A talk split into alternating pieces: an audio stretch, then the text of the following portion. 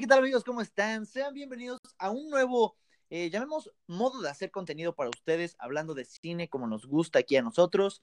Es un podcast ahora y también les traigo en este segundo episodio a mi amigo Simri. Amigo, ¿cómo estás? Hola Alex, ¿qué tal? ¿Cómo estamos? Qué gusto de oír, de oír tu voz después de unos, algunos cuantos meses sin, sin poder convivir y hacer nuestro contenido juntos. Sí, amigo, realmente eh, estamos buscando nuevas formas de hacer contenido de lo que nos gusta hablar, de, de, lo que es cine, series y entretenimiento. Y ahora, pues, ¿cómo ves? Este, esta nueva onda de, de, generar más contenido, pero ahora en un, pues, en un nuevo modo, en un podcast. ¿Qué opinas, amigo? Ah, yo estoy más que dispuesto, ¿eh? Desde que eh, comenzamos con los debates, dije, wow, e, esto está esto tiene mucho futuro y me gusta mucho debatir estos temas con gente a la que le apasiona de lo que hablamos, como somos tú y yo. Exacto, amigo. Y ahora ya, bueno, los pueden ver en, ya saben, lo de siempre en Facebook, en YouTube y ahora en Spotify. Entonces, pues qué cool, me alegra, me alegra que, esto vaya creciendo. Y amigo, el día de hoy tenemos un tema bien interesante ya que llegó Disney Plus aquí a, México después de casi un año de que se estrenó en todo el mundo. Eh, pues hay mucho contenido de que la gente está viendo, ¿no? Muchos clásicos, mucho Pixar, mucho Marvel, mucho Star Wars. Y esta vez les tenemos una, pues un tema bastante interesante, creo yo. Cuéntanos, amigo, de qué vamos a estar hablando en este podcast. Bueno, pues, queridísimos escuchas, lo, hoy vamos a platicar de una película que, mmm, digamos que muchas personas de nuestra generación esperaron por eh, básicamente toda su vida, o por lo menos una gran parte de ella, que cuando llegó, pues nos dejó mmm, eh, con palabras eh, difíciles de expresar. Hablamos de nada más y nada menos que de Los Increíbles 2. Sí, realmente, bueno, o sea, esta película es una de las, bueno, me, refiero a la 1, es un, es un clásico, o sea, realmente Pixar con esta película de Los Increíbles fue una de, de las claves o de los, eh, pues sí, de las claves para, para su éxito, ¿no? Y con la 2, si no me equivoco, después casi de 15 años, esperábamos una película épica, o sea, como lo mejor de lo mejor. O sea, realmente esperábamos un Toy Story 3, un o sea, a ese nivel, ¿no?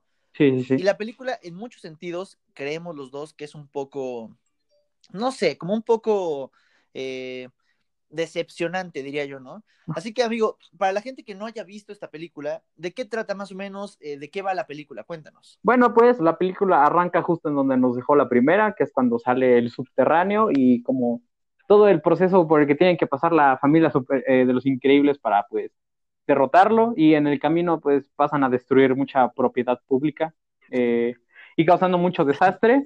Eh, y aquí es a donde se refuerza una idea que durante toda la película, la, la uno se nos había olvidado y era que los superhéroes pues eran ilegales, ¿no? Porque recordemos que se hacía referencia a ello al inicio de la primera película, pero pues como eh, toda la película transcurría en una isla y la última parte pues se quedaba como inconclusa, pues como que olvidábamos esto, ¿no? De que tenían que mantenerse en secreto y así. Y esta película eh, pues gira mucho en torno a, ese, a ese aspecto de que los superhéroes eran ilegales. Entonces, pues después de que eh, pasa todo, de que detienen al subterráneo, ah, no, perdón, no lo detienen, se les escapa, jeje, y solo destruyen eh, mucha propiedad lo que causa que la gente cada vez los odie más, ¿no? Y pues ya los tienen que reubicar, pero resulta que el programa de superhéroes que los apoyaba para que se escondieran cada que hacían sus fiestas, pues lo cancelan y pues los dejan eh, a expensas de, de, su suerte, básicamente. Incluso tenemos una como mini despedida de este agente que se encargaba de cuidar a la familia, nombre no recuerdo, pero que todos recordamos por el hiciste lo correcto, Pop. Eh, el meme, ¿no? Sí, sí, ese sí. grandioso meme. Eh, y pues, que después los superhéroes son contactados por un multimillonario que eh, está dispuesto a hacer que los superhéroes vuelvan a ser ilegales, porque tenía un trauma en el que mataron a sus padres porque querían que los superhéroes los defendieran y pues no pudieron llegar a tiempo porque los habían vuelto ilegales y pues los hacen. O sea, un, un villano cliché, ¿no? Sí, sí. Claro. Pero hasta eso, o sea, el hermano no era el villano verdadero, porque, oh, sorpresa, tenemos el mágico giro Pixar Disney que tanto le encanta de, tenemos al personaje bueno que al final resulta ser malo. En este caso, ese papel lo cumple la hermana de este multimillonario, que eh, lo que busca es que apoya a su hermano con el proyecto de volver eh, gemelas a los super de nuevo, pero usando a Elastigirl como protagonista. Y pues la cuestión justo, está. mi amigo, eh, digamos, perdón, perdón, perdón, amigo, antes de, de, eso me gustaría decirte. Digamos, de, después de toda la película, el, el, problema real em, empieza desde el inicio, ¿no? Porque, por ejemplo, hablabas del de, topo, que es el villano que se le llama así, que todos esperábamos que fuera como el villano de la, de la, de la segunda película, ¿no? O sea, como un poco más, eh, pues más protagonista, realmente solamente fue como de, ah, sí, el topo, fin, lo matamos, lo que sigue. Y creo que desde ahí empieza el problema, o sea, los problemas como argumentales de la película y cómo se siente un poco incluso repetido, ¿no? Sí, claro. Bueno, yo no creo que se sienta repetido eh, hablando en términos de los increíbles, ¿no? Porque, pues, en, la primera teníamos el síndrome que lo que realmente quería era hacer que todo el mundo se volviera súper y que después dejara de ser eh, genial ser súper y ya después de que él fuera rico. O sea, ese era como el, gran villano que era de los increíbles. Y aquí eh, el problema es que no quiere dejar en mal visto, digo, perdón, no quiere dejar como X al superhéroes la, la gran villana, sino que simplemente eh, los quiere dejar como con todavía más mala fama para que todo el mundo aprenda a que no deben depender de los, de los superhéroes. Y digo, si lo te pones a pensarlo, realmente no está tan mal. El problema, como siempre, es la ejecución y la perspectiva que nos ponen, ¿no? Porque aquí es que es que los increíbles son los buenos porque son los protagonistas, pero los otros, como son los malos, entre muchas comillas, porque no piensan como los superhéroes, pues entonces hay que odiarlos y, merecen ir a la cárcel, ¿no? O cuestiones pero, así. Pero es que, por ejemplo, ponte a pensar, o sea, yo, yo, yo me refiero a que está siendo un poco repetida la película en el sentido de que es literalmente lo mismo que la primera, solamente que con este como juego de, que, de querer empoderar más a, a Elastigirl. Eh, y siento que se siente bien, pero un poco forzado. O sea, la, la, primera película vemos cómo es Mr. Increíble intentando volver a ser un superhéroe, eh, poniéndose el traje de nuevo, ¿sabes? cómo es sentido. Y ahora es literal, ¿no? Nada más eh, y no sé, no sé, como que siento, yo lo sentí un poco forzado en el sentido de que se ve, por ejemplo, la misma escena con Edna Moda, solamente que con la 2 y un toque más gracioso con Jack Jack, ¿no? Eh, como esta interacción de, de Violeta y, y, Dash, perdón, eh, en la primera, en la selva, pues, y aquí como peleando contra los super para, pues, intentar como encontrar a su mamá, ¿no? No sé, como que hay muchas cosas que se parecen a la primera y siento que es como un refrito nada más que modernizado, ¿sabes? No, y es lo que... Con más presupuesto. Ajá. No, digo que, o sea, que es un refrito, pero con más presupuesto. Exacto, sí, sin duda, o sea, le metieron el triple de presupuesto porque, ¿sabes? O sea, incluso la película, como tú dices, no es mala tal cual, o sea, no es, si tú la vieras como una película sola, la película puede funcionar, o sea, realmente es entretenida, creo que tiene incluso, digo, no un buen villano, pero un villano eh, X, ¿no? Eh, pero no es mala tal cual. El problema es que tienes una película, o sea, la primera es una joya, entonces, calidad fuerte de alcanzar, yo, pienso, y a mí sí se me, se me hizo como muchos aspectos que, que intentaron como eh, repetir, o sea, muchos chistes, muchos gags que, que les funcionaron en la primera, por ejemplo, Edna Moda, ¿no? Que es un personaje como súper, súper, súper icónico en la primera, y en esta es como de, ah, ¿sabes qué? Da escena más gracioso, eh, ¿sabes? Como que intentaron buscar eso y, lo exageraron de más. Y triste, porque realmente tiene el mismo director, o sea, tiene a Brad Bird como director y no sé, no sé qué le haya fallado. Quizá Disney intentando como repetir fórmulas es lo que lo, lo, estaba hundiendo en ese, en ese aspecto, o no sé, amigo, ¿tú qué opinas? Eh, yo digo que sí, o sea, concuerdo contigo, es, es la primera película, pero con más presupuesto y con un diferente protagonista. Pero pues sí, al final es lo mismo, porque tenemos el arco del superhéroe que está redescubriendo lo que era ser un superhéroe, este, que lo hace, bueno, el Astigar no lo hace tanto por la gloria, sino por, sino por el hecho de que decir, ah, es que los superhéroes, eh, las, las superheroínas eh, mandan, ¿no? O cuestiones así. Exacto. pero incluso, incluso eh, lo de la repetición es, es evidente en el, en el corto que sacan de la película, porque pues Recordemos que existe un corto relacionado a la primera, que es cuando está la, la, niñera cuidando a Jack Jack, ¿no? Que es cuando eh, recién descubre sus como 20 millones de poderes. Y, e incluso hay un, este, pues el, el, corto que sacaron para la película es lo mismo, solo que en lugar de una eh, niñera dramática y a punto de entrar en colapso mental, es Edna y se está divirtiendo mientras aprende de Jack Jack. O sea, es exactamente lo mismo hasta en el corto. Es, como... Eso es cierto, ¿eh? Es, es, muy, extraño porque, porque dices, o sea, son películas de superhéroes, ¿no? Tampoco es como que, digamos, y además de Pixar, no es como que pueda sacar así muy, ay, wow, super historia profunda, pero pues por lo menos algo distinto, ¿no? Algo que hiciera crecer a los personajes o qué sé yo, como, como hacen eh, usualmente en las secuelas buenas de, de, Pixar, como lo fueron en Toy Story, que tenían como todo este viaje a través de los años y que pues todos sabemos que resultó muy bien hasta que llegó la 4, pero a la 4 nadie la recuerda y nadie la quiere. Entonces, no, no, hablemos de la 4. no es como que sea muy importante en el debate, ¿no? Pero la cuestión aquí está en, que, en que tenían de dónde despegar, o sea, tenían un muy buen inicio y podían darles una, una secuela excelente, especialmente porque ahorita se, se atrevieron a meter como más supers, ¿no? Y que sí tenían como apariencia de supers que también me, me, conflictaban un poquito porque muchos de los diseños dices, ajá, se supone que los superhéroes son eh, ilegales y tienen que defender su, eh, su identidad secreta, ¿no? Pero, ¿por qué todos miden como cuatro metros de ancho y tres de alto? O sea, ¿cómo disimulas eso? Es que mira, yo, yo considero que realmente la película, como tú dices, eh, tenía mucho potencial porque realmente en este, en este buen momento para el cine, que realmente hay muchas historias que se están o sea, interesando y, utilizando a mujeres protagonistas como, como las que realmente pueden darle como un super plus a la película, ¿sabes? Como, no sé cómo decirlo, tiene mucho potencial para darle más poder a Elastigirl, más poder a Violeta incluso, ¿sabes? Como de hacer una pelea épica al final al estilo Avengers que tiene muy, muy arraigado Disney, ¿no? Eh, y al final, pues como tú dices, realmente incluso la, la, la, adquisición o la, pues sí, el querer agregar nuevos personajes, ¿cómo se llama esta chica que quisieron agregar la de los como portales? Ah, viajante, este, algo así, era... algo así.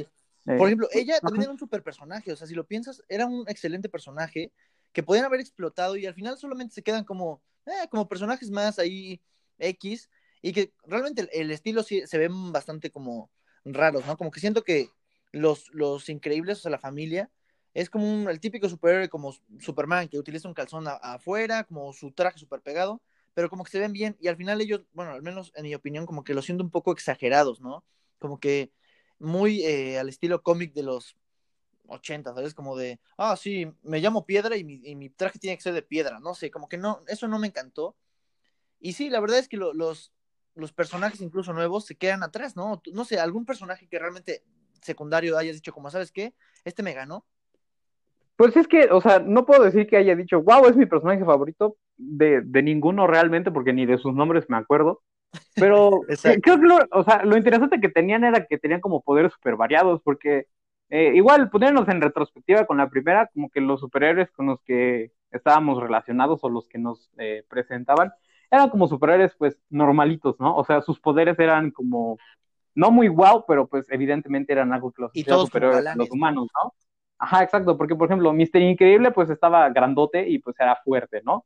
Eh, uh se podía estirar, eh, Dash corre muy rápido y Violeta se puede hacer invisible y hacer campos de fuerza. O sea, son poderes, pero tampoco es como que sean acá bien guau de no manches, este, son como la clave para la destrucción mundial.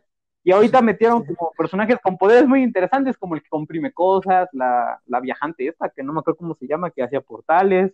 El que vomita. El, el hombre, el hombre me dio risa, la verdad. otra cosa. Eh, y, y, la como que era como diosa griega, no sé qué era, que era bien grandote. Y el que, vomita, este, el que vomita lava. Ah, sí, ese, ese me daba risa y me recordaba a Sirenoman. es, un tipo Sirenoman, sí, sí, sí. ¿Sabes? Era una combinación entre Sirenoman y Krakatoa de. Ah, claro que sí. sí. De como Krakatoa, sí, sí. Sí, la verdad, ¿sabes? A mí, el único que yo sí le quiero bueno, o sea, es un personaje que me, que me gusta mucho porque creo que nunca le dan como el, el protagonismo en, este, en esta película tampoco, pero es, es Frozono. Creo que es un, es un crack, la verdad es que es, es uno de mis favoritos. Es, a mí me queda muy bien, la verdad es que creo que le, también lo hubieran eh, aprovechado ahí para darle más tiempo en pantalla a él, porque al final igual se queda como el, el amigo de, los increíbles que nada más está ahí como para ayudarlos. Al final, por ejemplo, tiene un superpoder, o sea, un, un poder muy cool, y nada más en el barco de la, de la pelea final, nada más está como lanzando ahí hielito al, agua para desviar el barco. Y es como, eh, ¿no? Yo, creo que no sé. O sea, los poderes de Frozono son muy geniales, digamos, son muy versátiles por el hecho de que son elementales. Pero a Frozono siempre lo usan para que haga obstáculos. O sea, nomás lo ponen para que, para que, para que estorbe literal, porque eh, si nos fijamos, lo único que hace es frenar cosas y hacer que se tropiecen. Y viajar con su patineta, así como patinando, güey, en el aire. Ajá. Y ya, de, eso se trata Frozono, y es muy triste porque Frozono es muy genial. O sea, es un personaje con mucho potencial. La verdad es que sí, incluso, o sea, es, es, es de esos personajes como estilo Etna Moda que, que pienso yo que nada más era como un guiño en la primera película y es tan bueno el personaje con tanto potencial que, o sea, si tú lo hubieras como, no, no me refiero como protagonista, pero sí parte del, del equipo principal, estaría súper satisfecho. O sea, realmente eh, o sea, pudo haber, por ejemplo, en la, en la, batalla final pudo haber hecho, no sé, que se aventara el agua y sea una pared de hielo, no sé, ¿sabes? Como algo, algo más que simplemente como, ah, lanza hasta que se rompa la parte de abajo del, del barco. No sé, eso, eso, no me encantó. Y, en la, y lo triste es que en la primera película también lo usaron de eso, o sea, como de, eh, antes de que ves que a Dash le, lanza su, como el brazalete de, del robot, lo único que hace Frozono es cuando llega la ola, aventarlo para que se congele y se haga como nieve, y ya, es lo único que hace. Y es como, ¿neta? No sé, como que no, no lo saben explotar, ¿no? No, pues digo, o sea, Frozono nomás lo usan para que estorbe o haga cosas que estorben y que no maten gente. La neta, la neta. Y mira, yo, algo que sí me gustaría también, creo que es, yo diría que bueno, bueno de la película y es de lo más rescatable, y creo que es Jack Jack. Creo que ese personaje, eh, al, al, hacerlo como tan, ¿cómo decirlo? Como tan, eh, o sea, que no, se me fue la palabra, que no, no sabes qué esperar de él. Creo que lo hicieron gracioso, creo que es la parte como importante de la película.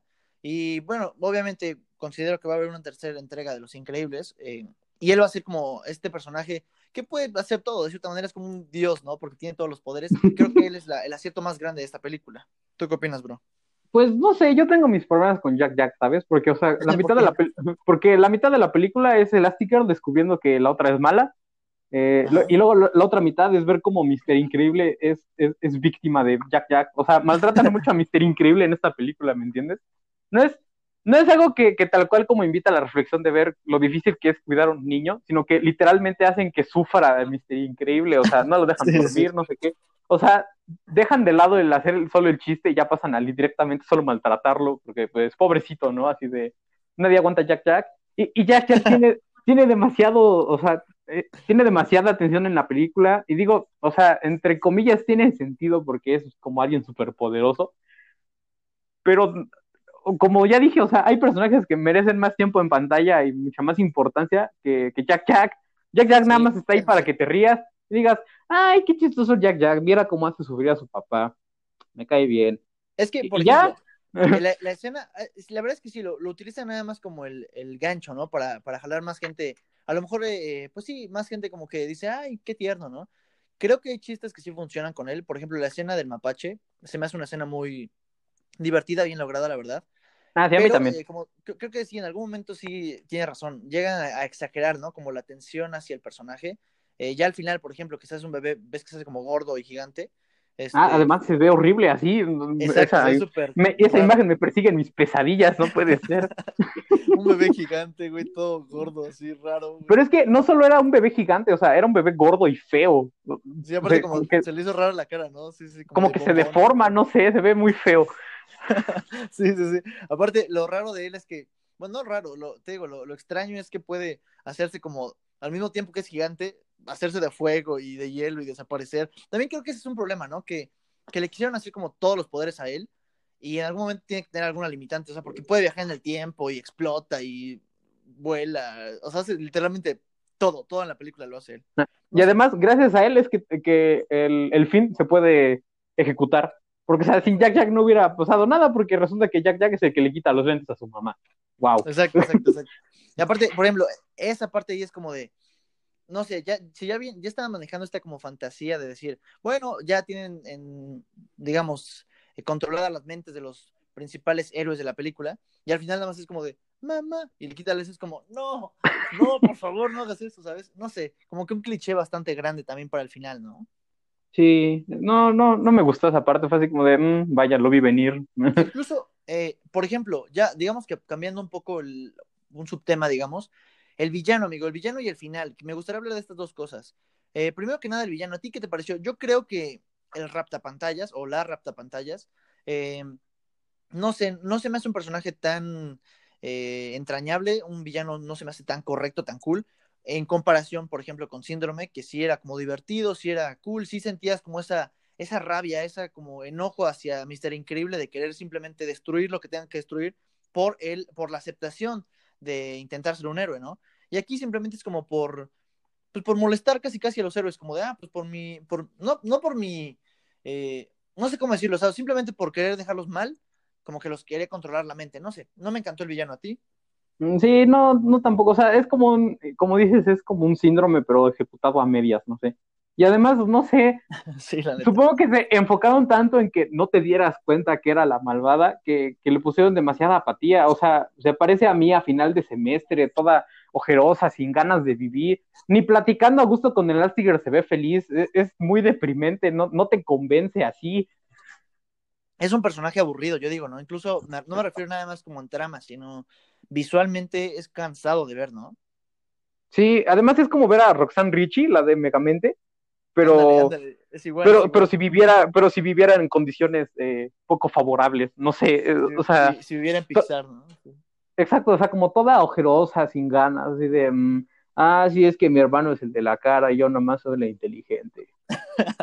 exacto, O sea, exacto. Digo, Literalmente así habla. Ajá, Sí, digo, aparte era como a propósito para que dijeras. Que digo, a mí se me hizo muy obvio que era la villana, pero como que era para de, ah, hay que despistarlos, ¿no? Hay, hay que despistar a la audiencia que no es ella, cuando creo yo que era bastante, bastante, en algún momento se hizo bastante obvio que era ella, considero yo. pues sí, exactamente. Y es como de, La verdad mm, es que sí. Pixar, pudiste haberlo hecho mejor. Y mira, la verdad es que al final creo que se queda igual que la 1, o sea, por eso me refiero que se repite mucho, porque es lo mismo, o sea, como termina la batalla final, es como de, ah, son los héroes más poderosos, bien, ahora todos son este, aceptados otra vez en la sociedad, ¡woo! Y ya, fin, o sea, como que otra vez no hay eh, como un, un, algo que te deje esperando, ¿sabes? Algo que te deje expectante a la tercera entrega, al igual que la primera, que, que podía ser un, cierre en la primera y no pasaba nada, o sea, como que decías, bueno, pues ahí se queda la, la historia no sé, también me pareció un final bastante cerrado a fuerzas, como a fuerza, perdón, a fuerza. Eh, no sé, tampoco me encantó. ¿Tú qué opinas del final, amigo?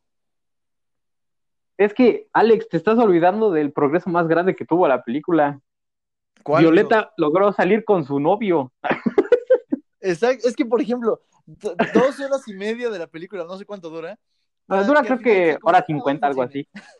Ajá, no, y además de todo, te digo, otra vez lo de las identidades secretas. O sea, recogen a- al, al morrito este, van, eh, viene Agustín al cine y de repente ven, ven a los ladrones y todo el mundo se ve sospechosamente. O sea, incluso Elastigirl mira directamente al niño con cara de... No vayas a decir nada. Ajá. ¿no? Sí, sí. Sí, ¿no? Y yo hasta dije, wow, o sea, se van a revelar frente a él, qué buena onda, porque dijeron, ah, bueno, ya le ahorramos la mente una vez, ahora que valga la pena, igual por el estilo. Y no, agarran y se voltea este Violeta y dice, ah, este, ten, compra las entradas, eh, regresa antes de que se acabe la película, guárdame un asiento, adiós. Así de, o sea, literalmente le acaban de decir que son superhéroes sin que se lo dijeran y lo dejaron ahí no, abandonado, es como... Cinco segundos después, o sea, ni siquiera habían avanzado el coche y se ponen los antifaces todos, ¿no? Así como, ni siquiera habían arrancado y, oh, sí, espérame ahí en el cine. Sí, eso tiene razón, la verdad es que sí. no sé, bueno, aparte como que por lo- eh, el niño tuvo que perder la memoria dos veces. No, no sé, no sé, no, esa película es, es bastante extraña. Si tuvieras que decir algo bueno de la película, o sea, que digas, la verdad es que esto sí me gustó, ¿qué sería?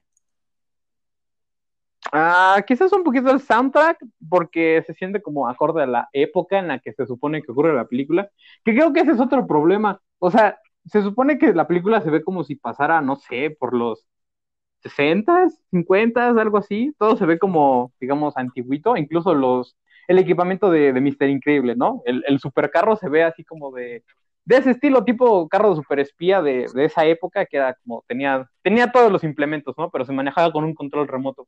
Y de repente le meten a Lassie que era una moto el- eléctrica, un tren bala, eh, este, lentes que controlan eh, mentes y no sé, dijo, o sea, todo el ambiente se ve bien, se ve como sesentero y de repente meten eso que es como muy eh, del siglo siguiente y es como de, mm, ok, Sí.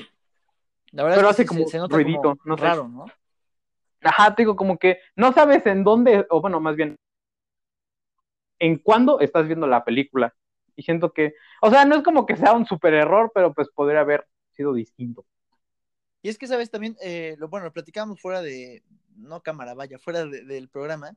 Eh, bueno, consideramos que, que la animación es un poco, no, no mala, realmente pasa esto, ¿no? Que, que Pixar como que obviamente ya tiene mucha más tecnología para hacer excelente animación, que se ve casi casi el hilo con el que cosieron el traje de Mister Increíble y así la molécula, ¿no? Pero eso también causa algún como problema porque al estar viendo la película 1 es un poco más, llamémosla clásica, un poco más vintage, incluso se ve eh, en, la, en la cámara, ¿no? Como que se nota eso, ese como estilo de, de, hacer la película. Y aquí es totalmente moderno, ves casi casi los poros, ves todo, y, y causa como esta, como si se hubiera pasado más de 15 años y no fuera la misma película, me explico, no fuera el mismo, la misma época en la que está desarrollándose la historia. Y creo yo que también es un problema como para los usuarios que la están viendo como de, o sea, esto ya pasó, o no sé, como que obviamente te lo explican al principio como muy rápido, pero el, cambio de animación es muy notable, o sea, realmente creo que sí es un gran, gran cambio pero como que no le hace esa justicia. No sé, no sé. La animación es mala, es lo que quiero decir. Simplemente no es mala, pero sí se nota el cambio y creo que no le favorece tanto a la película. Sí, es que es rara. O sea, no es mala, es, digamos, de forma muy técnica, es, es buena, ¿no? Es excelente porque, pues, Pixar es, se dedica a animar cosas muy, muy bien y muy bonitas, pero siento que quisieron meterle como toda esa super profesionalidad al estilo de Los Increíbles que si bien pues sí eran en 3D y sí reflejaban como una sociedad, digamos, eh, realista, entre muchas comillas, pues seguían viéndose animados, ¿me entiendes? Y aquí es como si siguieran, o sea, si hubieran usado los mismos modelos, pero los hubieran puesto como filtros extra para que se vieran como en super ultra HD 4K.